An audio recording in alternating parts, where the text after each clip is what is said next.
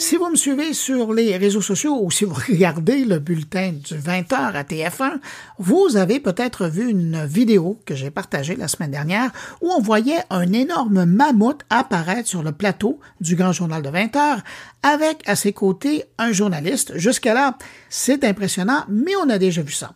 Mais là où TF1 fait l'histoire, c'est en offrant aux téléspectateurs, à la fin du reportage, de faire apparaître le mammouth et le journaliste dans leur salon en scannant un code QR affiché à la télé avec leur téléphone. Et puis, comme magie, en pointant leur téléphone dans leur maison, ben, ils voient apparaître le fameux mammouth dans leur décor, leur salon, leur chambre à coucher, et puis juste à côté, l'hologramme du journaliste qui poursuit son reportage. Imaginez un peu un journaliste qui apparaît chez vous pour vous livrer un complément d'information si le sujet vous intéresse. On vient d'ouvrir un nouveau chapitre de la télé et du journalisme télé. Pour en parler, je vais faire mon petit tour de magie à moi et faire apparaître juste entre vos deux oreilles, le journaliste en question qui est apparu comme ça en hologramme et qui est également responsable de l'innovation d'information chez TF1. Bonjour Yannick Kézard. Bonjour. Yannick, la, semaine dernière, vous avez fait entrer, quand même pas banal, hein, un mammouth sur le plateau du grand rendez-vous de l'information du 20h à TF1. Mais en bonus, et c'est vraiment là où je vous ai trouvé très fort, vous avez littéralement euh, apparu dans les salons des téléspectateurs virtuellement euh, que vous êtes apparu. Évidemment, s'ils étaient intéressés à vous recevoir, c'était quoi l'idée derrière cette expérience? L'idée, c'est qu'on utilisait déjà beaucoup depuis euh, plusieurs années la réalité augmentée dans la télévision pour faire apparaître des choses sur le plateau ou bien dans des reportages. Ça nous sert à montrer ce qui n'est pas filmable à montrer le futur, euh, des projets scientifiques et plein de choses. Mais c'est vrai que depuis un moment, j'avais en tête cette idée de, en plus de projeter quelque chose sur le plateau, de pouvoir faire en sorte que les gens puissent le projeter aussi chez eux, dans leur salon, euh, dans leur appartement, avec leur téléphone portable, en utilisant cette fois de la réalité augmentée vraiment traquée sur le device. Et euh, ça faisait un moment que je cherchais le, le bon sujet qui pourrait s'y prêter. Et là, quand j'étais en train de préparer ce reportage sur, euh, sur le mammouth, parce que donc il y a une firme américaine qui a pour projet d'essayer de ressusciter les mhm. mammouths, donc c'est ça qu'on racontait euh, dans le, dans le plateau. Je me suis dit, c'est super, c'est parfait, c'est le bon reportage, parce que là, on va pouvoir proposer aux gens de projeter un mammouth chez eux, euh, en taille réelle quasiment dans leur salon. Et puis euh, le but c'est pas juste de s'amuser, de projeter un mammouth, ça c'est déjà intéressant, c'est amusant, mais c'est d'apporter plus d'informations parce que dans le dans le plateau euh, sur le journal, on, on, avait à peu près trois minutes pour parler de ce sujet, ce qui est déjà beaucoup, mais c'est c'est toujours trop peu. On a toujours beaucoup plus de choses à dire. Et donc là, je me suis dit, il y a y a mille questions qu'on peut se, se, pose, se poser sur le mammouth en général, et puis sur ce projet de, de recréer des mammouths. Donc je suis sûr qu'on peut apporter un bonus avec plus d'informations en texte, en vidéo et euh, avec un hologramme. Donc d'abord c'est mon hologramme qui accueille un peu le, l'utilisateur, le téléspectateur. Et puis après, très vite, je passe la parole mhm. à, l'hologramme d'un spécialiste euh, du Muséum national d'histoire naturelle à Paris, qui étudie, lui, les mammouths depuis 25 ans et qui connaît le sujet par cœur et qui avait mille choses à dire sur ce, sur ce projet américain. Euh, donc voilà, je me suis dit c'est l'occasion. On, on s'est euh, allié avec euh, une start-up française euh, qui s'appelle Real Illusions et qui fait ça déjà pour des musées, pour des entreprises, et tout ça. Et, et ça s'est super bien passé. Alors il y a, il y a même eu tellement de connexions en même temps parce qu'on avait mis un petit QR code à l'antenne qui permettait aux gens bah, de faire le pont entre la télévision et leur smartphone. Et on a eu tellement de connexions d'un coup que certaines personnes ont été un peu mises en attente. Elles ne pouvaient pas tout de suite accéder au site, mais il y a au moins la moitié des gens qui ont réussi. Et, euh, et puis surtout, après, on a repartagé le lien un peu partout. Et même si euh, les gens veulent essayer aujourd'hui, j'avais mis le lien sur, euh, sur Twitter, euh, même vous l'aviez repartagé, Bruno, on peut, encore aujourd'hui aller cliquer et projeter un mammouth dans son salon. Mais, vous êtes conscient que vous écrivez quand même un bout d'histoire. Hein? Puis je parle pas du mammouth que vous ramenez à la vie, je parle du fait que comme journaliste, vous vous retrouvez chez le téléspectateur si ce n'était pas déjà, en plus, vous amenez un interviewé avec vous pour expliquer des choses.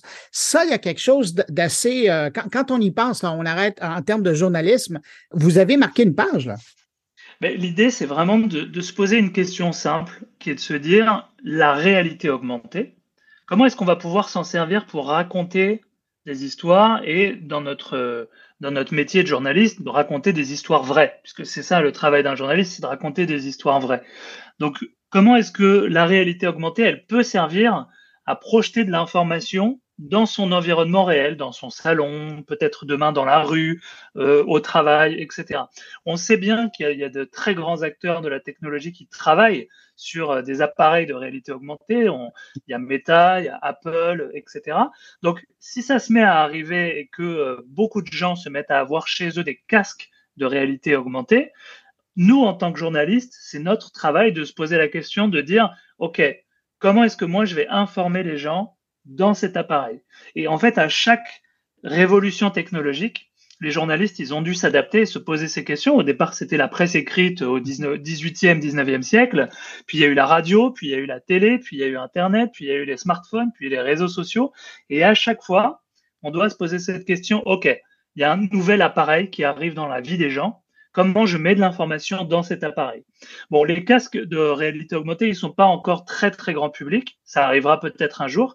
Aujourd'hui, la réalité augmentée, elle s'utilise d'abord dans les smartphones.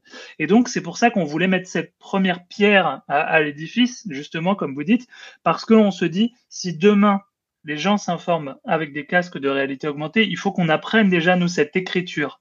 Comment on informe en réalité augmentée. Donc, on a tenté des choses. Là, aujourd'hui, c'était un hologramme. Euh, du journaliste, puis un hologramme d'un spécialiste, puis euh, un objet en 3D avec du texte.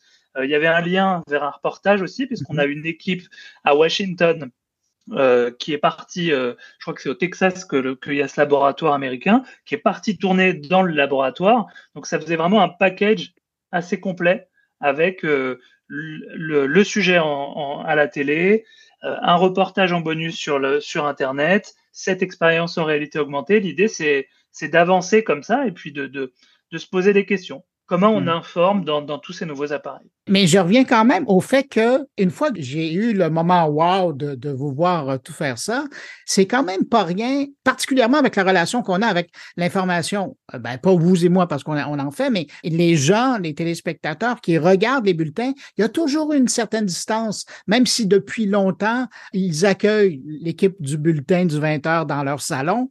Là, là, c'est le journaliste.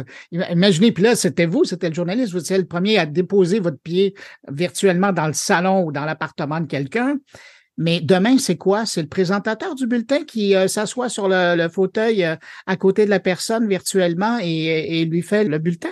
Ça, on verra. Ça dépendra des, des, usages, ça dépendra des possibilités qu'offrent tous les appareils, ça dépendra des, envies des médias. Je pense que chaque média essaiera de trouver un petit peu euh, son positionnement, son ton. Mais en tout cas, oui, c'est clair que ce sera possible d'avoir euh, un journaliste qui vient de. C'est déjà possible aujourd'hui dans le smartphone, donc demain dans, dans des lunettes, ce sera, ce sera, ce sera encore possible, bien sûr.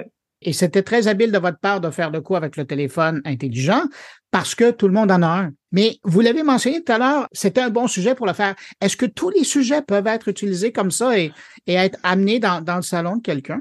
Non, je pense pas que tous les sujets s'y prêtent parce que déjà, il faut, euh, en fait, quand on pense à, ce bonus en réalité augmentée, ce prolongement, il faut le penser un petit peu, euh, alors c'est un mot qui est très galvaudé aujourd'hui dans le commerce, mais à une expérience.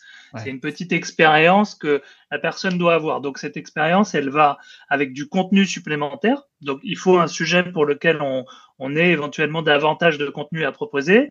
Et puis il faut euh, que la réalité augmentée et la 3D en l'occurrence, elle apporte quelque chose. Là, elle apporte vraiment quelque chose parce que un mammouth, on en a vu dans des dans des livres euh, euh, quand on était enfant, on en a dans les musées, dans les musées, mais d'en avoir un chez soi, euh, quasiment grandeur nature, ça nous permet de nous rendre compte euh, presque de la folie de ce projet, d'essayer de, de, de, les ressusciter. D'ailleurs, euh, c'est ce que dit un petit peu le spécialiste dans l'hologramme. Il explique que, que c'est principalement un projet commercial et que derrière, il y a mille et une barrières à ce projet.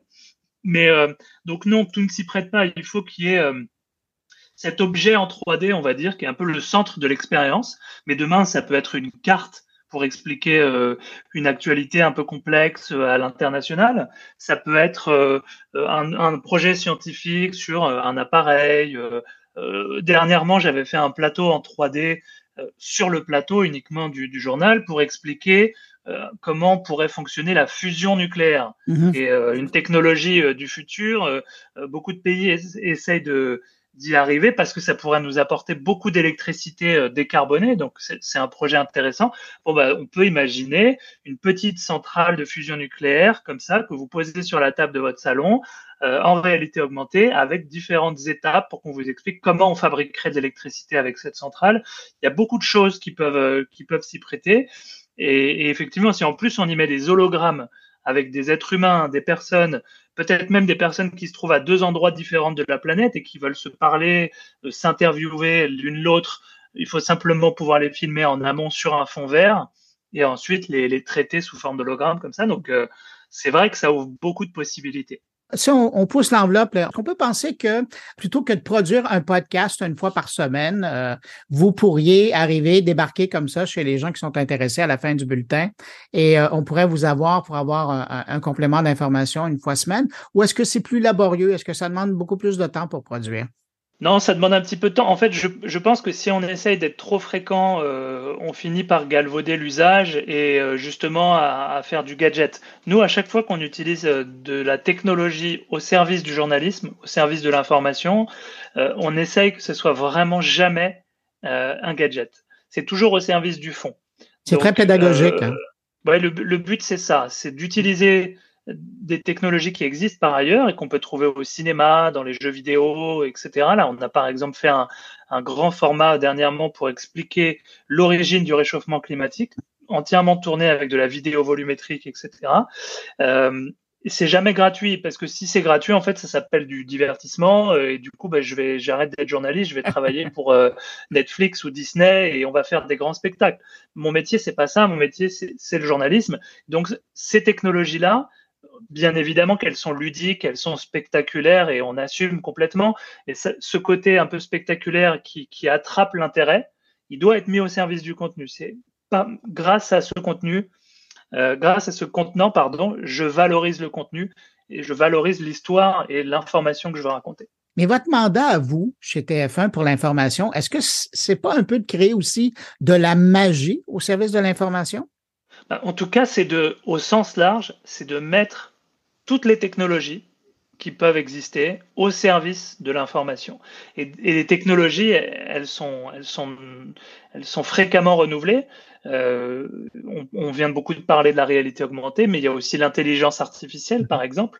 Et cette technologie-là, elle peut être mise au service de l'information pour aider les journalistes dans leur travail, euh, mais aussi pour mettre en image des choses. Donc, dans, par exemple, dans le reportage qu'on a fait sur les origines du changement climatique, on a dû utiliser de l'intelligence artificielle à certains moments pour recréer euh, des, séquences d'époques qui n'existent plus et, qui nous permettaient justement d'avoir un petit peu ce, fil conducteur entre le 19e siècle et le 21e siècle.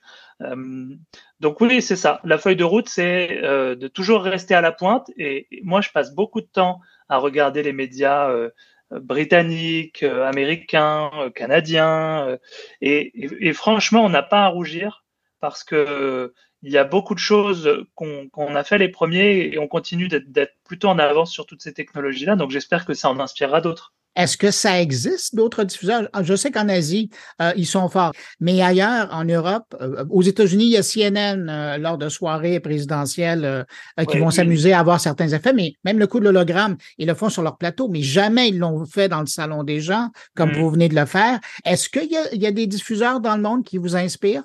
Ben, je regarde beaucoup ce qui se fait. Bon, aux États-Unis, il y avait Weather Channel qui, qui faisait des choses intéressantes euh, sur la forme. Après, c'était euh, c'était le contenu était pas sur la forme. Bon, mais le contenu, c'était une chaîne météo, donc c'était des messages de, de, prudence en cas de tornade, ne sortez pas de chez vous. D'inondation, euh, ouais, c'est ça. D'inondation, euh, voilà. mais mais c'était très très en avance. D'ailleurs, ils avaient eu un, un, Emmy Awards, je me souviens au début pour ça. Et mais ensuite, en effet, aujourd'hui, on va dire qu'il y a les chaînes du, du Moyen-Orient, les chaînes du Golfe, qui parfois font certaines séquences qui vont être très très produites, qui vont coûter énormément d'argent et qui, euh, qui sont assez spectaculaires. Euh, mais pareil, là, euh, on va dire euh, que, que c'est pas toujours rempli d'énormément de, de, contenu euh, éditorial et d'information. C'est beaucoup, beaucoup de spectacles, mais, mais, mais, pourquoi pas? Et puis, chaque culture a, sa façon de produire l'information différente. Donc, donc non, pour le moment, écoutez, il y a, y a, nos homologues de, de, France Télévisions, du service public, qui, font aussi des séquences parfois. mais, mais je suis content de voir qu'on est, qu'on est plutôt en avance là-dessus et on compte bien, on compte bien la conserver cette avance et puis l'amplifier en étant en veille sur tout ce qui existe. Quand on fait de la télé, euh, on écrit pour la télé, on écrit avec les images qu'on a. Quand on fait euh, dans l'effet visuel, comme vous le faites, on fait avec ce qu'on a. Puis, mais dans certains cas, comme vous le disiez, vous avez utilisé l'intelligence artificielle pour faire ce que vous n'aviez pas parce que ça n'existe pas. Mais au niveau de l'éditorial, euh, c'est quand même important. Là. Il y a des choix éditoriaux à faire. Il y a aussi des coupes éditoriales à faire. Comment vous vivez avec ça?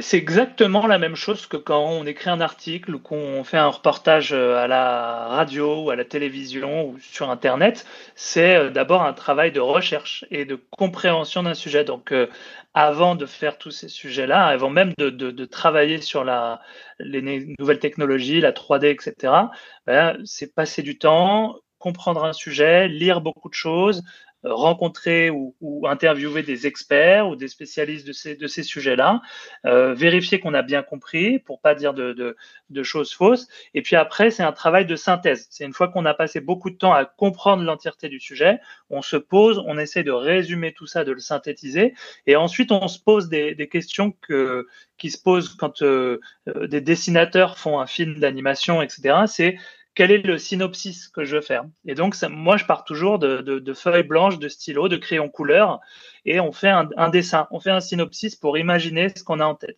Et en effet, c'est ce que vous disiez, Bruno, quand on fait de la télé, en général, on doit s'appuyer sur les images qu'on a. Euh, ben maintenant, avec toutes ces technologies-là, on peut imaginer le contenu qu'on a envie de raconter, et après, les images vont s'adapter à ce qu'on veut raconter. Et on peut créer des images qui n'existent pas. On va parler du passé, on va parler du futur, on va parler de l'infiniment loin. Nous, on est très souvent à aller faire des séquences euh, sur Mars, sur la Lune, euh, etc. On peut parler de l'infiniment petit, on peut entrer dans le corps humain, expliquer des choses sur la santé, les médicaments, les maladies, etc. Et, tout ça, mais en fait, maintenant, il n'y a plus vraiment de barrière visuelle. Et avec les intelligences artificielles génératives, en plus, on va commencer à pouvoir même générer de la vidéo donc, on va pouvoir aussi s'en servir un petit peu pour ça. Euh, ce qui est important, en revanche, euh, quand on utilise de l'intelligence artificielle de notre côté, c'est de le dire euh, pour ne pas prêter à confusion et, pas donner l'impression que ce sont des vraies images. On explique que. Donc voilà, il faut, le sigler, il faut l'indiquer. Il y a probablement une ou deux personnes dans tout votre auditoire qui a peut-être cru qu'il y avait vraiment un mammouth sur votre plateau. Un mammouth? Notre show, oui. pour faire ce que vous faites, de faire des premières, ça prend de la passion ça prend euh, de la création. Ça vient d'où cette fascination et, cette volonté d'aller plus loin avec la technologie puis l'information? Moi, dans mon éducation et dans mon, parcours euh, personnel, je suis un, un grand fan de cinéma, donc j'ai toujours euh, beaucoup beaucoup consommé de cinéma et j'ai vu que dans le cinéma on ose des choses et il y a beaucoup, il y a, une, il y a un culte de l'audace de, de, du réalisateur qui va aller tenter des choses, qui va faire des vrais choix artistiques pour, euh, pour raconter son histoire. Et puis, euh, par ailleurs, moi, j'ai pendant une dizaine d'années couvert l'actualité tech et, et, donc les nouvelles technologies, comme vous, et les nouvelles technologies dans plein de secteurs. Et en fait, je, je, je me rendais compte, en revenant dans la rédaction où je travaillais avant, je me rendais compte que beaucoup de secteurs étaient en train d'évoluer technologiquement, mais que quand moi je rentrais à la rédaction avec mon petit carnet, mon stylo et mon petit ordinateur, finalement, je voyais pas mon secteur évoluer aussi vite que ça. Et donc, c'est pour ça que j'ai commencé à me dire, qu'est-ce que moi, je peux transformer euh, avec l'innovation, avec la technologie dans mon métier de journaliste pour faire en sorte que qu'on le fasse différemment et qu'on continue de progresser euh, dans notre façon d'expliquer l'actualité. C'est un petit peu ces deux choses-là. Yannick Kézard, vous êtes journaliste responsable de l'innovation de l'information à TF1. Merci beaucoup d'avoir pris de votre temps pour répondre à mes questions. Merci Bruno et je salue euh, tout le Québec et les Québécois qui nous écoutent. Euh, je vous embrasse tous. Et puis euh, moi j'invite, si vous avez été curieux par rapport et que vous ne l'avez pas encore vu, si vous êtes curieux de voir cette fameuse vidéo, on voit le mammouth, mais surtout quand on voit Yannick Kézard débarquer dans son salon, je vous invite à aller faire un tour sur le site de moncarnet.com. Vous allez voir dans la page qui est dédiée à l'épisode, j'ai mis un lien pour regarder la vidéo. Merci beaucoup Yannick. Au revoir. Merci Bruno. Au revoir.